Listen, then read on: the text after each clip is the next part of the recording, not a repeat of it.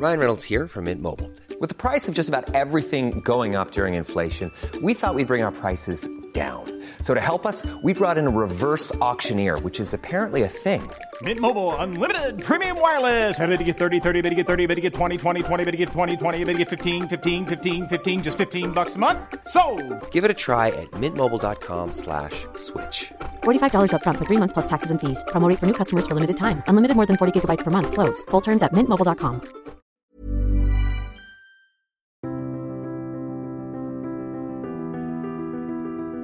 Bienvenue pour une nouvelle émission de Conflit. Merci pour votre fidélité. Je vous rappelle que vous pouvez retrouver Conflit en kiosque. Nous avons actuellement un numéro dont le dossier est consacré à la géopolitique de la peur, nous abordons des sujets de philosophie politique, mais aussi de diplomatie, la question de l'ennemi, la question de la stratégie de la peur, qui est aussi une chose extrêmement présente. Et nous allons rester peut-être un petit peu dans ce domaine de la peur en nous téléportant vers le Moyen-Orient qui est une région qui fait peur à l'Europe parce que souvent on a du mal à la comprendre. Il y a eu en Irak l'émergence de l'État islamique qui a suscité aussi un effroi qu'on n'a pas toujours bien compris les tenants et aboutissants de cet État islamique.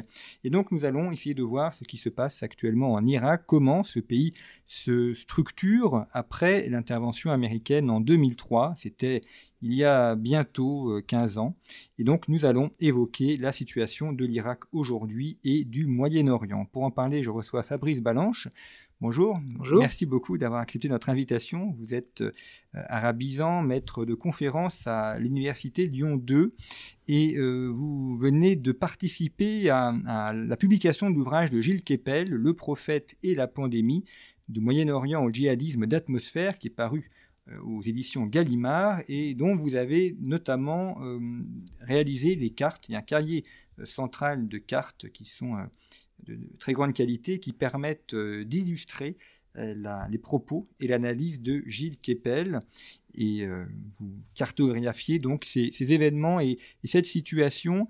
Euh, L'Irak aujourd'hui, on a beaucoup parlé de l'Irak évidemment en 2003 au moment de l'intervention américaine, on a euh, suivi l'intervention et puis la manière dont le pays était disloqué, il y a eu la chute de Saddam Hussein, l'émergence de l'État islamique.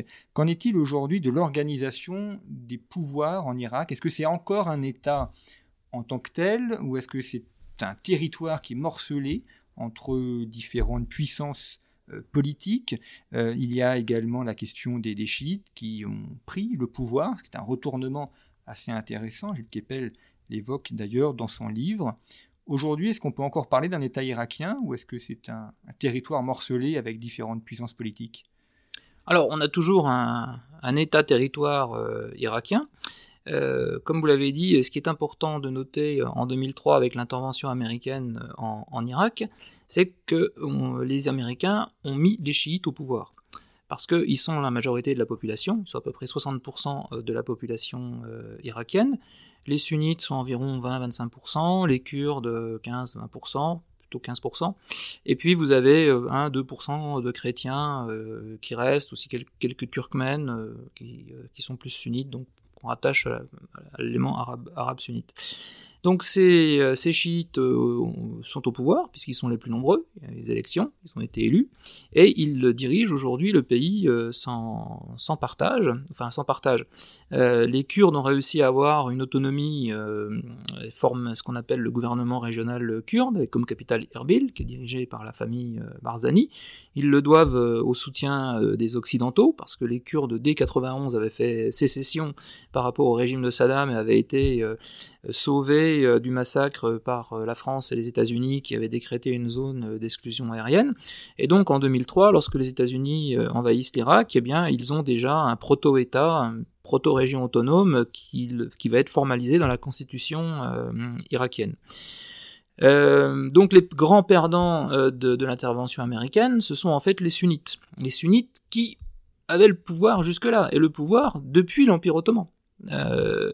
Saddam Hussein, euh, c'était un sunnite, certes, qui appartenait euh, au parti basse, mais enfin, il faut bien comprendre qu'au Moyen-Orient, les idéologies politiques, ce ne sont que des écrans de fumée pour cacher euh, un pouvoir qui est à la base tribal, qui est à la base communautaire. Et donc, le pouvoir était entre les mains des sunnites, du clan de Saddam, de la région de Tikrit, qui se partageaient les postes les plus importants, et évidemment qui avaient euh, la, main mise sur, euh, la manne pétrolière. Aujourd'hui, cette main mise sur la manne pétrolière, ce sont les dirigeants chiites qui... Euh, qui l'ont et qui redistribuent donc en priorité à leur à clientèle. Ce qui fait que les, les sunnites, s'ils veulent bénéficier de, quelques miettes, ils sont obligés de s'affilier à des partis euh, chiites, euh, enfin de, de, rentrer, de prêter allégeance à des dirigeants chiites. Et c'est aujourd'hui aussi ce qui se passe pour les, les, Kurdes, qui ont, ont, perdu avec Kirkuk, puisque Kirkuk a été repris en 2017 par les, les, milices chiites. ils n'ont plus donc assez de pétrole pour pouvoir s'autonomiser financièrement de, Bagdad, et ils sont obligés eux aussi de prêter allégeance maintenant à, Bagdad. Euh, pour pouvoir euh, recevoir leur part, euh, leur part du budget irakien. On est donc dans un processus en Irak de finalement de construction nationale chiite. Euh, financé par, par la rente pétrolière, euh, et un pouvoir qui, ces dernières années, est en, en phase de recentralisation et qui cherche même à supprimer l'autonomie, euh, l'autonomie acquise par les Kurdes, de revenir sur, sur ce qu'ils ont obtenu dans la constitution de, de 2004 quand vous dites que les Américains ont mis les chiites au pouvoir, c'était volontaire ou c'est eux qui ont pris le pouvoir profitant de la chute de Saddam Hussein? Alors, lorsque les Américains euh, attaquent l'Irak en, en, 2003, bon, il y, a, de multiples raisons. Euh, bon, quand j'étais en France à l'époque, je pensais que bon, ils, y étaient, ils allaient en, Irak effectivement pour le pétrole, pour la richesse pétrolière, bien entendu. J'ai vécu trois ans aux États-Unis et je me suis, rendu compte que euh, c'était plus complexe, que les États-Unis sont aussi allés en Irak, mus par cette idéologie euh, néoconservatrice euh, à laquelle s'était converti euh, Bush fils, et ils étaient persuadés qu'ils allaient amener la démocratie en Irak, que le régime change allait leur permettre euh, de faire de l'Irak un modèle, euh, un modèle de gouvernance démocratique dans la région. Ça me paraissait complètement ubuesque euh, dans le passé, mais après trois ans aux États-Unis, je me suis rendu compte que non, finalement, ils étaient très idéologues et ils pensaient qu'ils allaient, qu'ils allaient y parvenir. Bon, il y avait l'intérêt financier, pétrolier aussi, mais il y avait cette, cette idée qu'ils pouvaient réussir. Donc, ils organisent des élections. Comme les chiites sont majoritaires, eh bien les chiites l'emportent. Euh, et les Américains, naïvement, pensaient qu'on allait avoir un vote beaucoup plus euh, politique que communautaire. Finalement, ils se sont pas rendus compte, ils n'ont pas voulu voir que l'Irak était un pays euh, extrêmement communautarisé, extrêmement tribalisé, parce que les opposants irakiens qui se trouvaient aux États-Unis, comme Chalabi, leur avaient expliqué que non, la, la, société irakienne était une société séculaire, qu'il suffisait de, de, chasser Saddam pour que le peuple se soulève et démocratiquement euh, prenne son destin en main. Euh, ces opposants irakiens, ça faisait 30, 30 euh, ans, euh, 20 ans, 30 ans qu'ils vivaient aux États-Unis. Ils avaient perdu complètement pied avec euh, la, réalité euh, de, de l'Irak. Et puis, pour pousser les Américains à intervenir en Irak, il avait fallu qu'ils adoptent un discours conforme à l'idéologie néoconservatrice. C'est exactement la même chose avec la crise syrienne, où les opposants syriens nous expliquaient en 2011-2012 que le régime d'Assad allait tomber, que toute la population était contre lui, et qu'on allait avoir une transition démocratique sans problème en Syrie. Euh, ce que vous évoquez là, c'est euh, l'idéologie, certes, mais aussi l'ignorance de la manière dont ces pays fonctionnent. Euh, Gilles Kepel en, parle dans, son ouvrage, et vous direz aussi si, c'est un, élément que vous, partagez, euh, le fait qu'il y a une, disparition des études de, de l'arabe, donc déjà de la maîtrise de la langue arabe, et que le, le courant orientaliste ou arabisant français et a aussi perdu en, en, matière de compréhension et de connaissance de ces pays. Avec parfois des gens qui prétendent une spécialité au Moyen-Orient, mais qui ne maîtrisent pas l'arabe, qui est quand même la, la langue, la langue parlée là-bas, oui. essentiellement. Alors il y a un problème de, de, de génération, c'est-à-dire que dans le passé, comme la France euh, occupait le Maghreb, euh, occupait le Moyen-Orient, on avait toute, euh, toute une génération de chercheurs finalement qui étaient nés au Liban, qui étaient nés au, Maghreb, qui avaient poursuivi leur, leurs études, qui faisaient du terrain, qui pratiquaient l'arabe l'arabe parlé, hein, puisqu'ils l'avaient appris, appris sur le sur le terrain, et par conséquent qui avaient une vision assez assez réaliste, assez claire des choses. Bon, après, on s'est éloigné évidemment avec les indépendances de, cette région. Euh, et euh, les, études arabes euh, sont devenues des... Enfin, on s'est mis à étudier l'arabe en France un peu comme étudie le latin et le grec, c'est-à-dire comme une langue morte. l'arabe classique, avec très peu de prise finalement sur sur la réalité la réalité contemporaine. moi, j'étais j'étais à l'Institut français du Proche-Orient dans les années 90. Il y avait un stage d'arabe c'était c'était assez impressionnant euh, les méthodes je sais pas dire archaïques avec lesquelles on, enseignait euh, l'arabe c'était vraiment un arabe classique L'Institut français du Proche-Orient ne s'intéressait euh, qu'à la poésie médiévale, ne s'intéressait qu'à des choses extrêmement classiques, et surtout pas sur le, surtout pas sur le contemporain. c'était, c'était mal vu de travailler sur le contemporain. Et comme ces instituts aujourd'hui euh, sont, gérés par les affaires étrangères, les affaires étrangères ne veulent pas de vagues euh, avec les autorités locales, donc euh, si vous voulez avoir des postes dans ces instituts, pendant longtemps il fallait travailler sur des sujets marginaux qui n'intéressaient personne. donc on avait des contemporanéistes qui allaient travailler sur les, itinéraires utilisés par les ménagères à Beyrouth euh, pour aller faire leurs courses. Euh, le Moyen-Orient est à feu et à sang et on, travaille sur l'empreinte de la patte de mouche euh, sur une feuille de papier, en gros. Donc ça, ça pose quand même un sérieux problème. Alors pourquoi on tient à rester longtemps dans ces instituts? Parce qu'on est extrêmement bien payé, on est salaire d'expatriés. Mais pour y durer, eh bien, il faut pas faire de vagues. Donc, on a des instituts qui sont complètement aveugles euh, par rapport aux réalités, euh, aux réalités locales.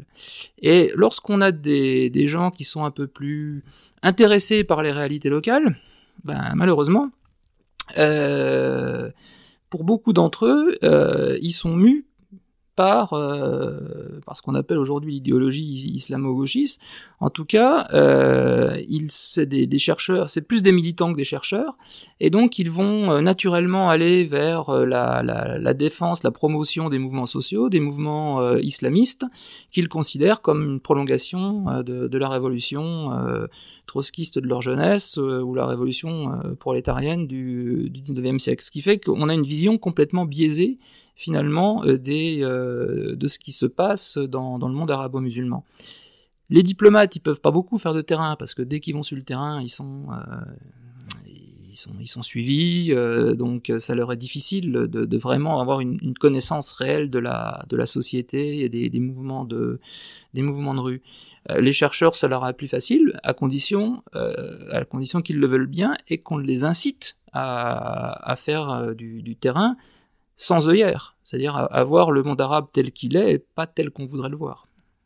Vous insistez justement sur cette notion de communauté euh, au, monde arabe. C'est vraiment ce qui distingue, enfin, une des distinctions principales entre le monde arabe et, le nôtre, où nous, on n'a pas ce système euh, communautaire? Oui, alors le, monde, euh, dans le monde arabe, on a une, une fragmentation de la société euh, sur une base communautaire. Alors moi j'utilise le communautarisme au sens large, c'est-à-dire qu'en sociologie ce qu'on appellerait l'ethnicité. Alors l'ethnicité c'est pas seulement l'ethnie, hein, le, peuple, c'est également euh, la confession, mais c'est aussi euh, le tribalisme par exemple. La Libye est un pays assez homogène sur le plan ethnico-confessionnel puisqu'ils sont arabes sunnites à 97%. Il y a 3% de, de berbères qui sont sunnites aussi. Euh, donc c'est un pays qui est extrêmement homogène sur le plan ethnico-confessionnel, mais qui est extrêmement fragmenté sur le plan tribal. Donc là, voilà, tribalisme, pour moi le tribalisme c'est du communautarisme. Qu'est-ce que c'est que le communautarisme?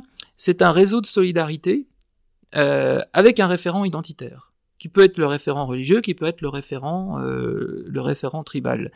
Et euh, ce communautarisme, réseau de solidarité, sert aussi à accaparer évidemment euh, les ressources, euh, le terrain du voisin euh, euh, sur, sur, sur cette base. Euh, on a des conflits. le Liban est un pays communautarisé sur une base sur une base confessionnelle, mais au sein de la communauté maronite, il y a eu des luttes sanglantes hein, entre le, clan Jaja, le clan Frangier, donc on, on, a aussi une lutte interne à, la communauté confessionnelle, parce que à l'intérieur de la communauté confessionnelle, on a une communauté euh, tribalo-familiale qui existe, euh, qui existe également. Et ça, bah, c'est lié à l'absence d'État fort, à l'absence de, de processus de construction nationale euh, dans, euh, dans, dans, cette région. Ça prend du temps de construire une nation. Euh, et c'est lié aussi à la tradition arabe, je dirais, où euh, voilà l'origine, l'origine euh, de, des, Arabes, l'origine de l'islam, c'est euh, l'Arabie Saoudite, une société extrêmement tribale, et finalement les musulmans, par la conquête, enfin les Arabes musulmans, lorsqu'ils ont conquis euh, la, région, ils ont exporté avec eux leur modèle, euh, leur modèle politique, qui est un modèle plutôt, plutôt tribal. Il faut relire Ibn Khaldoun pour comprendre le concept de Asabiya, qui, fonctionne, qui fonctionne toujours aujourd'hui pour comprendre le politique dans beaucoup de pays arabes. La tribu, c'est qu'est-ce que c'est? C'est une, famille, c'est le village dont on vient, la ville? Euh, comment on sait qu'on appartient à une tribu et qu'est-ce qui va définir justement cet aspect de tribu? Alors la tribu, c'est la référence à un ancêtre commun. Voilà, c'est euh, donc euh, c'est quelque chose de familial. La tribu se définit plutôt par les liens du sang par conséquent. Mais ce qui n'empêche que dans les sociétés sédentarisées, on a des tribus sur des bases territoriales. les, les, Alaouites, dans la région côtière syrienne, sur laquelle j'ai fait, j'ai fait ma thèse. Euh, on a des tribus à la alaouites, pourtant c'est des sédentaires, mais là c'est une tribu qui se, qui se base sur le, sur le territorial. Euh, sur les liens territoriaux plus que les liens du sang. Mais il n'empêche que, comme on a en fait une très forte endogamie euh, communautaire, hein, la tradition du mariage arabe, c'est le mariage entre cousins cousin, cousin germain, cousin petit cousin, mais donc on, se marie traditionnellement dans un cercle assez, euh, assez restreint. Euh, par conséquent, conséquent euh, on a une superposition entre le, tribalisme à base tribale et le tribalisme à base, à base des, liens, des liens du sang. La tribu, en tant qu'objet de mobilisation politique, c'est finalement un nombre assez restreint de, de personnes. en Syrie, euh, la plus grande tribu que je connaisse euh, capable de mobilisation politique, de se regrouper autour d'un chef, c'est maximum 100 000 personnes. C'est les, les euh, dans, la région de, de par exemple. Quand on commence à dire oui, je suis le chef des chamars, j'ai sous ma direction 4-5 millions de personnes, c'est faux. C'est pas possible. il y, a une tribu, il y a une confédération tribale qui s'appelle les chamars parce qu'ils ont le souvenir de cette origine commune, euh, les chamars venant d'Arabie euh, euh, au 7e siècle, s'installant en Syrie, en Irak, etc. D'accord, ils sont d'origine chamar, mais au sein des chamars, on a différents clans qui représentent 10 à 20, 30 000 personnes et qui sont objets de mobilisation politique. Donc voilà, c'est la référence à un ancêtre commun, c'est un réseau de solidarité euh, ça, c'est également quelque chose qui est instable, la tribu, parce que le pouvoir ne se, ne se transmet pas de père en fils. Euh, pour être le chef de la tribu, il faut avoir euh, certes une, légitimité, un nom, mais il faut avoir aussi le, la force. C'est celui qui a la force qui, qui tient la tribu. C'est celui qui est l'intermédiaire entre les membres de la tribu et l'État et l'autorité supérieure. Euh, qui va pouvoir obtenir euh, à l'époque moderne des, euh, terres, des emplois dans l'administration pour, pour les gens de sa tribu. C'est celui qu'on va voir pour régler les litiges, c'est celui dont le, salon est le plus fréquenté. Donc un chef de tribu, il doit avoir des bonnes connexions avec, avec l'État, il doit avoir de l'argent, il doit avoir des terres, il doit avoir de la force parce qu'il faut s'affirmer de temps en temps, et c'est pas évident que ses enfants héritent du même capital social. De toute façon, dans le système arabe, le pouvoir il va plutôt passer entre les mains des, frères, mais à chaque génération, on a une, lutte entre les différentes factions pour prendre le, pouvoir au sein, de, au sein de la tribu. Si on revient sur l'Irak, on dit que les, chiites avaient pris le pouvoir. Euh, les chiites irakiens, quel est leur état, quels sont leurs liens avec les chiites euh, d'Iran? Est-ce que l'Irak devient un, territoire euh, iranien euh, agrandi, un protectorat iranien agrandi, ou au contraire, il n'y a, aucun lien, ou très peu de lien entre les chiites d'Irak et ceux d'Iran? Aujourd'hui, on peut dire qu'en Irak, euh, on a une très très forte influence de l'Iran, tant du point de vue économique que, politique. les chiites irakiens sont des chiites duodécimains comme les chiites iraniens cela dit, le chiisme iranien, irakien, euh, les Najaf, Karbala, les, villes saintes historiques du chiisme, elles sont en Irak. En Iran, on a euh, des, lieux saints, mais qui ont été euh, créés plus tard. Le, centre historique du chiisme, c'est le, sud de l'Irak, Najaf, Karbala. Donc ils sont fiers de cette, euh, de cette origine, d'être le, foyer du, du, chiisme. Ils ont des liens très, très forts avec, euh, avec les chiites euh, iraniens, parce que aussi beaucoup de, de, dignitaires chiites irakiens, d'hommes politiques chiites irakiens se sont réfugiés en Irak, en Iran, pendant la période Saddam Hussein. Ils étaient persécutés, ils, sont, ils, sont retrouvés en, ils se sont réfugiés en Iran. Euh, Moqtada Sadr, par exemple, euh, le fils du grand imam euh, Sadr qui a été assassiné par Saddam, il, a, il a passé son enfance en, Iran, donc ça, ça, crée, ça crée des liens. les, chiites irakiens donc, ont cette, communauté avec, avec les, Iraniens. En même temps, ils ont quand même du mal à supporter la mainmise de, l'Iran sur, sur le pays, parce que euh, L'Iran aujourd'hui euh, exporte beaucoup euh, en, Irak, ils font du dumping au niveau des exportations pour avoir des, devises. les, milices chiites pro-iraniennes quadrillent, le territoire et empêchent l'émergence d'un État fort irakien qui, qui pourrait s'autonomiser de, la tutelle, de la tutelle iranienne. On peut, parler aujourd'hui effectivement d'un Irak sous influence iranienne, d'un protectorat iranien sur, euh, sur, euh, sur l'Irak. Euh, mais en même temps, les chiites irakiens, en 2014, quand Daesh s'est emparé de Mossoul et a, commencé à aller vers Bagdad, ben, les premiers qui sont venus à la rescousse, c'était les Iraniens, c'était Qassem Soleimani avec les gardiens de révolution qui ont euh, été les premiers à bloquer, euh, à venir aider euh, l'armée irakienne qui était en pleine débandade. La coalition internationale n'est que venue, n'est venue que, que, plus tard. Donc cette peur du radicalisme sunnite, cette peur des chiites irakiens de retomber sous la coupe des, des, des, sunnites comme ça l'a été pendant plusieurs siècles, fait que pour eux, l'Iran, c'est une, c'est une assurance, une assurance politique contre cette, domination, euh, cette domination sunnite. Les chiites d'Irak, ils sont arabes ou ils sont perses euh? Non, les chiites euh, irakiens sont arabes. Il y a quelques, quelques Turkmènes aussi qui sont, qui sont chiites. Mais alors, ça introduit effectivement un clivage euh, entre, euh, avec, avec l'Iran, parce que bon, les, les Perses sont euh, assez méprisants d'une manière générale avec les, Arabes. Donc, ce, qui, ce, qui, ce qui fait que les, les, chiites irakiens, ils ont un peu de ressentiment par rapport, par rapport aux Iraniens, ils se sentent un peu, toujours un petit peu humiliés par rapport, par rapport à eux. Un des objectifs de, de, de l'intervention américaine en, en, Irak en 2003, c'était de faire de, de l'Irak un modèle de, démocratie, de développement pour la région et faire en sorte que ça contamine, je dirais, les pays voisins, Syrie, Iran, et que les, régimes tombent naturellement, euh, voyant le succès de l'intervention américaine. Bon, bah, ça a été totalement le contraire. Et ensuite, il y a eu une stratégie américaine de promouvoir finalement un État chiite irakien qui pourrait entrer en concurrence avec l'Iran pour, euh, pour diviser le, le, camp chiite un peu comme la reconnaissance de la Chine populaire par Nixon pour euh, diviser le, camp socialiste euh, en, en, 70. Il y, a eu, il, y a, eu un peu cette, cette, idée.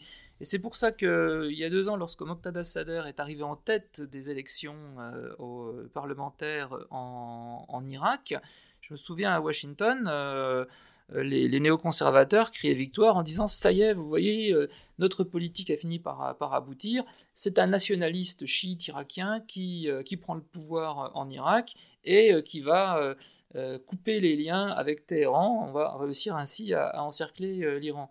Et puis deux semaines plus tard, Moqtada Sader euh, s'allie avec euh, les euh, Hashb Shahabi, c'est-à-dire les milices populaires pro-iraniennes, pour former un gouvernement. Alors là, c'était la douche froide. Non, ils ont compris que, bah non, ils n'arrivaient pas à diviser le camp chiite comme ça. L'ayatollah Ali al-Sistani, quel est son rôle ou son influence en, en Irak? Est-ce qu'elle est réelle? C'est une figure spirituelle, politique aussi Ah oui, c'est une, figure euh, spirituelle extrêmement importante. Euh, vraiment, euh, il est vénéré par, par tous. Hein, ses avis comptent. C'est vraiment la légitimité religieuse chiite en, en Irak. Donc lui, il est, il est assez pas éloigné de l'Iran, mais enfin, il est, il n'est pas aligné sur l'Iran hein, euh, du tout. Et euh, en, donc en 2014, face à la menace Daesh, il a appelé les, les Irakiens chiites à rentrer dans les milices, à aller se battre contre, euh, contre, contre Daesh. Et puis ensuite, quand Mossoul a été reprise, etc., c'était en 2017, donc il a, il a demandé à ce que les, les, les Irakiens rentrent chez eux. Euh, laisse, euh, arrête euh, de, travailler dans, les milices.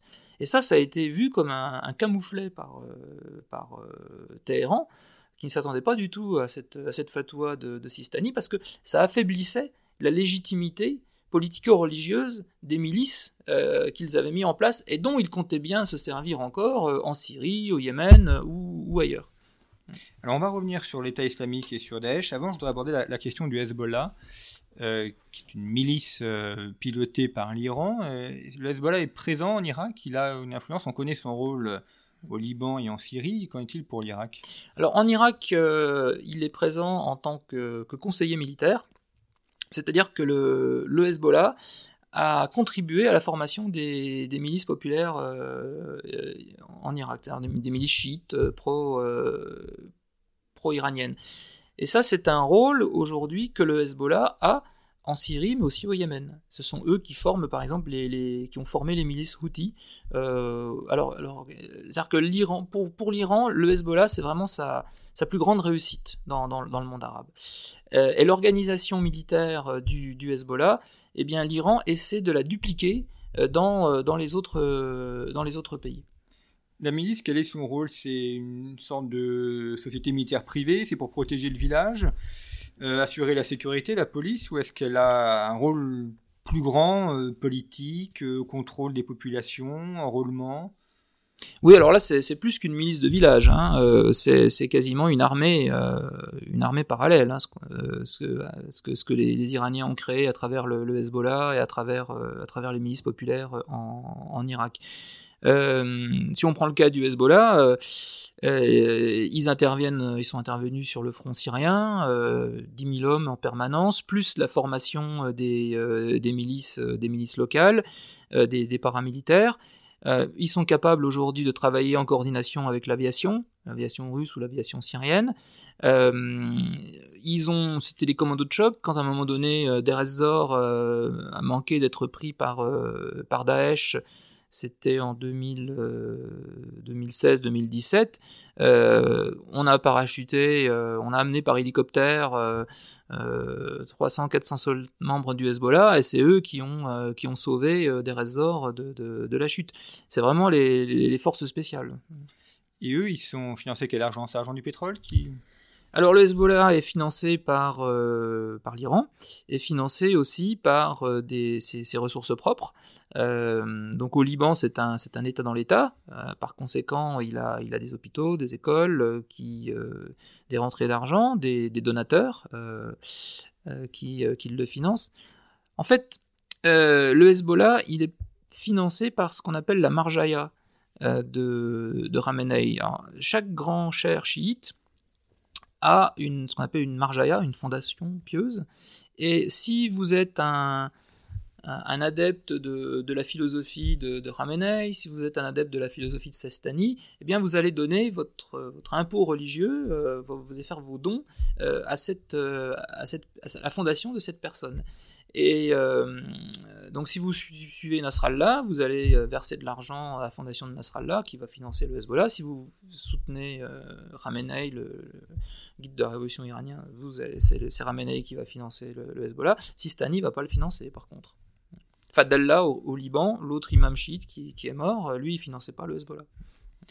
Alors abordons la, question de, l'État islamique et puis après on, parlera aussi de la question des, accords d'Abraham qui est un élément très mm. important au cours de, l'année 2020. Euh, L'État islamique, on l'a vu surgir, euh, alors pour nous Européens un peu de nulle part, mais enfin probablement qu'il n'est pas de, nulle part. Euh, il a été extrêmement violent, virulent, il a tenu une grande partie de l'Irak et puis il a été officiellement vaincu. Aujourd'hui, quelle est sa réalité? Il existe encore, il contrôle encore certains territoires. Et qui composait cet État islamique? C'était les, sunnites de Saddam Hussein, d'autres personnes? Alors, l'État islamique, le recrutement, à la base, euh, c'était des, Irakiens. Hein, euh, Al-Baghdadi, c'est un, Irakien. Euh, autour de lui, il y avait beaucoup d'Irakiens, mais aussi des gens venus, venus d'Afghanistan, venus, venus de, Jordanie, de Syrie, qui, étaient, qui avaient fait le coup de feu contre les Américains en Irak entre, entre 2003 et, et 2011.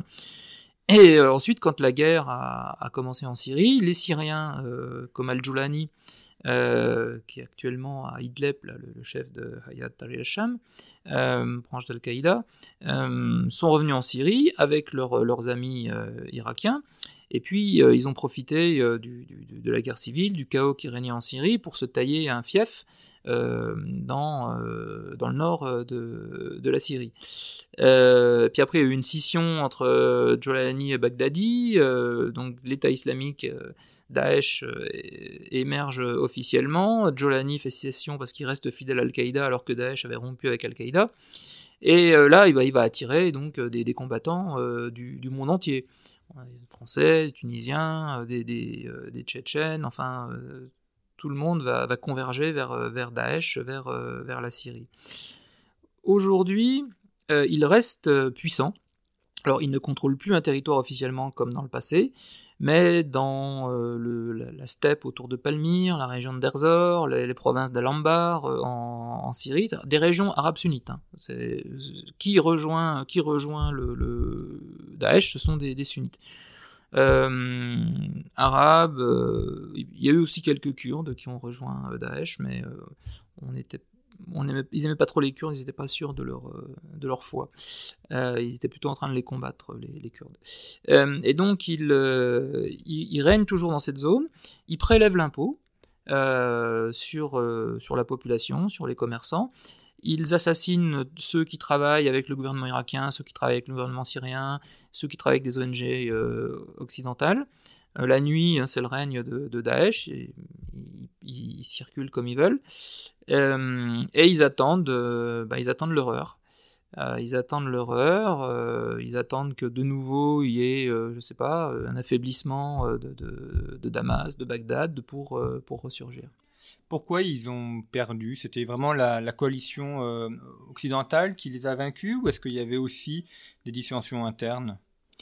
Bah, À un moment donné, euh, les Occidentaux, avec euh, Barack Obama, se sont dit que là, il fallait arrêter de jouer aux apprentis sorciers et que Daesh était vraiment le problème numéro un, qu'il fallait donc ménager ménager, le, ménager Damas, euh, ménager, enfin, aussi l'Iran, et euh, concentrer nos efforts en coordination, plus ou moins avec, euh, la Russie, contre, contre l'État islamique.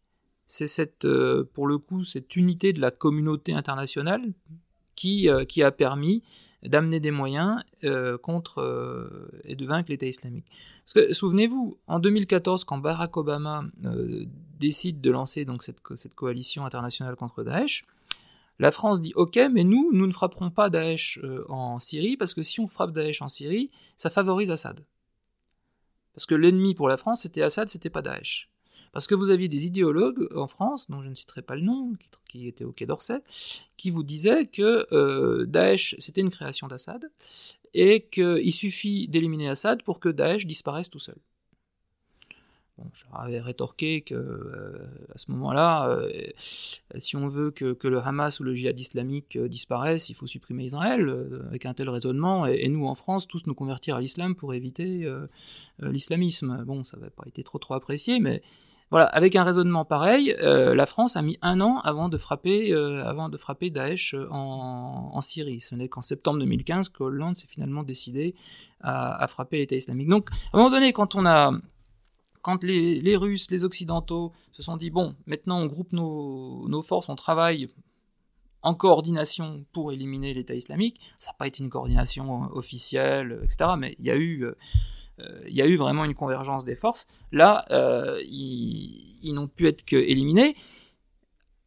Avec sur le terrain l'utilisation côté, euh, côté Syrie des, Kurdes, du YPG, la branche syrienne du, du PKK, faut quand même le souligner, et côté côté iranien, côté irakien, les milices chiites pro-iraniennes. Hein, on a travaillé de concert avec eux. Donc là, il y a vraiment eu une unité de tout ce petit monde contre, l'État islamique. Et c'est ça qui a fait que l'État islamique a été vaincu.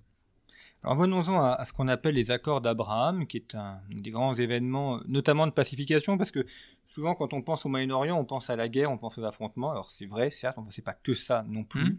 Euh, et, il peut aussi y avoir des accords de paix, des accords d'entente.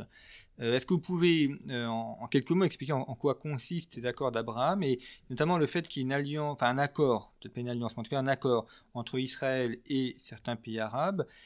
Est-ce que c'est pas aussi un moyen de régler la question du conflit israélo-palestinien et, de pacifier cette région de Palestine? Alors l'accord euh, entre euh, Israël et les Émirats arabes unis, ce pacte d'Abraham, soutenu par l'Arabie saoudite, mais qui mettront du temps à signer, parce que pour des raisons religieuses, pour des raisons internes, il est essentiellement motivé par une alliance contre l'Iran. Euh, parce que c'est l'Iran qui est euh, est l'ennemi euh, de l'Arabie Saoudite des Émirats et l'ennemi d'Israël. Donc on va se, il. Israël et les Émirats anticipent aussi un allègement du dispositif américain. Trump leur a répété quand même pendant des années que il fallait qu'ils prennent leur défense en main parce que les Américains ne seraient pas toujours là. Donc bon ben voilà ils ont ils ont anticipé et ils ont signé ils ont signé ce pacte. Alors, euh, le Maroc a, rejoint le pacte parce qu'en échange, les Américains euh, ont reconnu le Sahara occidental comme, euh, comme marocain. Le Soudan a été sorti de la liste des, pays terroristes. Enfin, chacun trouve un, intérêt à, rentrer dans, ce pacte parce qu'il y a, y a comment dire, une récompense, une récompense à la clé. Il y a aussi, pour beaucoup de pays, le fait de bénéficier de technologies militaires israéliennes qui sont extrêmement, extrêmement efficaces ou de bénéficier euh, de, matériel militaire américain euh, très performant. Les Émirats arabes unis ont eu accès ainsi aux F-35, euh, ces avions de, chasse ultra performants qui leur, servent qui vont leur servir en cas de crise contre l'Iran, qui peuvent leur servir aussi au Yémen ou en Libye, dans, dans les, pays où ils, ont des intérêts stratégiques. Donc euh, il y a tout ce, package aussi qu'ils peuvent obtenir avec le pacte d'Abraham. Est-ce que ça va régler le problème israélo-palestinien? Euh, alors Netanyahou a, lâché du lest, il voulait annexer la vallée du Jourdain, finalement il l'a pas fait. Euh, mais bon, est-ce qu'il tenait vraiment à le faire? Ça, c'est point d'interrogation.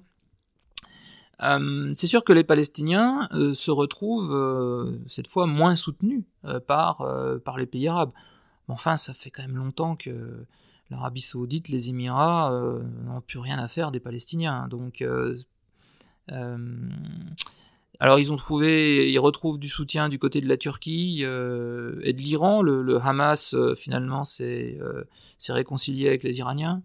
avec le Hezbollah, parce que le Hamas avait soutenu les printemps arabes, et soutenu l'opposition contre, contre Assad, ce qui lui avait voulu d'avoir les, les vivres coupés par, euh, par Téhéran.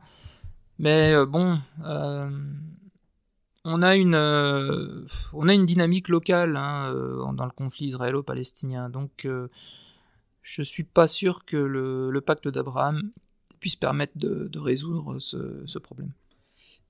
On a l'impression, enfin, par rapport au conflit israélo-palestinien, que ça a été le, la matrice ou le référent intellectuel de beaucoup de musulmans en Europe, euh, notamment dans les années 90-2000, euh, quand ils voulaient s'opposer à l'Occident, ils avaient comme référence les Palestiniens, et qu'aujourd'hui le référentiel a changé et que c'est plutôt euh, l'État islamique pour la, pour la jeunesse musulmane un peu radicalisée. Est-ce que c'est le cas ou pas du tout?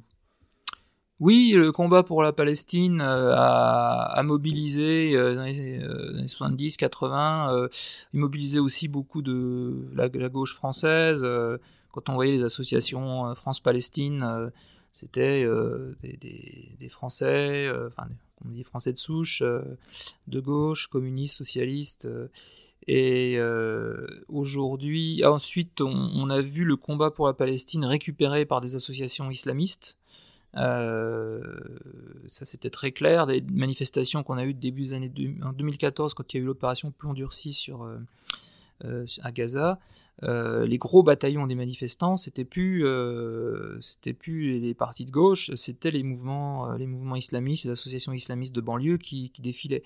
Je me souviens à Lyon, place Bescourt, même avoir vu un drapeau de Daesh sur sur la statue de Louis XIV, parce que au sein de, au sein de, des manifestants, il y avait des, pro-Daesh déjà qui qui voulaient exhiber le radicalisme.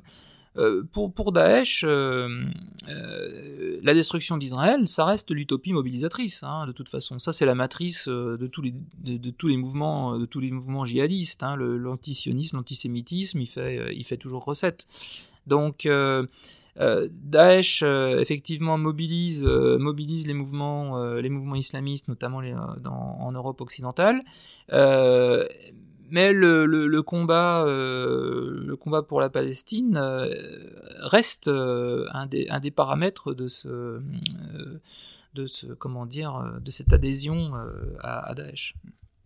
Et dernière question, parce qu'on arrive au terme de, cet entretien, justement, si on fait le lien entre ce qui se passe au Moyen-Orient et ce qui se passe en, Europe, aujourd'hui, quand on a des, des, actes terroristes en Europe, est-ce que le, le référentiel à Daesh demeure prégnant. Euh, on a vu notamment l'assassinat de Samuel Paty, où celui qui a, commis l'assassinat euh, était en communication avec euh, des Tchétchènes présents mmh. dans la, poche d'Idlib. Donc ça veut dire qu'il y a, ça reste un vivier pour le terrorisme en France et un, moyen de mobilisation pour ceux qui veulent commettre ces actions terroristes.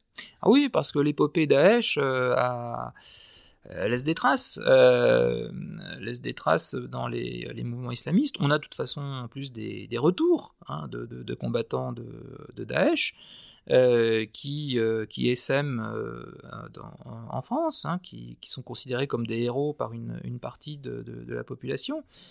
Euh, ce que me disait euh, le député Marceau, qui avait été juge antiterroriste, qui, qui qui avait s'était occupé d'action directe, il me disait Action directe euh, n'a jamais réussi à, à, à, faire adhérer la, la classe ouvrière, les, les milieux communistes en France à, à, son combat. C'est très bourgeois, Action directe ça restait très bourgeois et c'est resté très coupé ouais. très coupé ils ont très coupé finalement de la population ils n'ont jamais donc ils ont ils n'avaient pas un vivier dans lequel ils pouvaient recruter largement. leur idéologie euh, n'a pas influencé euh, dans, dans, les banlieues ouvrières euh, comme ils comme ils l'espéraient.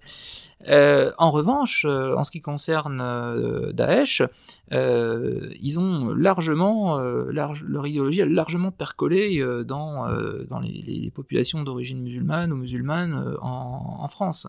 la facilité avec laquelle ils ont recruté, c'est très très révélateur. Et euh, donc, euh, aujourd'hui, Daesh n'a plus de territoire, mais il a, la, il a toujours la parade idéologique. C'est-à-dire que c'est parce que Raqqa, Mossoul était le paradis terrestre, était euh, Al-Andalus, que le monde entier s'est ligué contre nous pour euh, pour nous détruire parce que évidemment euh, vous pensez bien les, les athées euh, les, les sionistes les impérialistes ne veulent pas que un un paradis musulman puisse euh, puisse émerger euh, sur terre. Euh, donc c'est pour ça qu'ils se sont ligués euh, contre nous pour pour nous détruire. Et donc ils sont à travers la propagande, à travers YouTube, à travers le qu'ils savent très bien faire, ils continuent, euh, ils, ils, sont en train de magnifier, en fait, de réécrire l'histoire, de créer la légende Daesh à partir de, de, de, de ce qu'ils ont fait à Raqqa et à, et à Mossoul. Et, euh, et ça fonctionne, ça fonctionne toujours. Donc on, on a des gens qui, sont, que se revendiquent, et les méthodes euh, les méthodes de terrorisme de, de, Daesh sont vraiment des méthodes low cost. Il suffit d'avoir un hachoir, un couteau, et puis euh, pour, pour passer à l'action. Euh, le souci, c'est que vous avez des gens aussi qui, euh, voilà, qui sont psychologiquement fragiles, euh, qui voudraient se suicider, euh, qui voudraient. Mais dans l'islam, on se suicide pas. Et par conséquent, euh, ils vont attaquer du monde dans la rue. Ils se font tuer par la police, et donc ils ne se sont pas suicidés, ils sont morts en martyrs. Donc ils sont assurés d'aller au paradis. Vous avez aussi cette dimension euh, dans, dans les actes terroristes qui sont commis. C'est-à-dire que Daesh donne une justification à des, à des personnes psychologiquement fragiles qui, euh, qui, voudraient, euh, qui voudraient se suicider, mais qui, qui ne peuvent pas se suicider parce que c'est un interdit. Alors c'est complexe. Les gens, des amis policiers me disaient qu'aujourd'hui il faudrait surveiller, il faudrait faire un travail de psy pour arriver à déterminer qui qui va passer à l'acte au nom de Daesh. Bien, merci beaucoup euh, Fabrice Valanche d'avoir évoqué euh, pour conflit euh, cette situation en Irak et nous avoir présenté l'actualité de la question irakienne. Je rappelle l'ouvrage auquel vous avez collaboré en, rédigeant les cartes, le prophète et la pandémie, qui est euh, écrit euh, par Gilles Kepel, mais dont vous avez réalisé le cahier central de cartes et qui euh, analyse donc la situation du Moyen-Orient à l'aube de cette année 2021 et qui est paru chez Gallimard. Et puis vous pouvez bien évidemment retrouver Conflit en kiosque et sur notre site internet. Merci pour votre fidélité et à la semaine prochaine.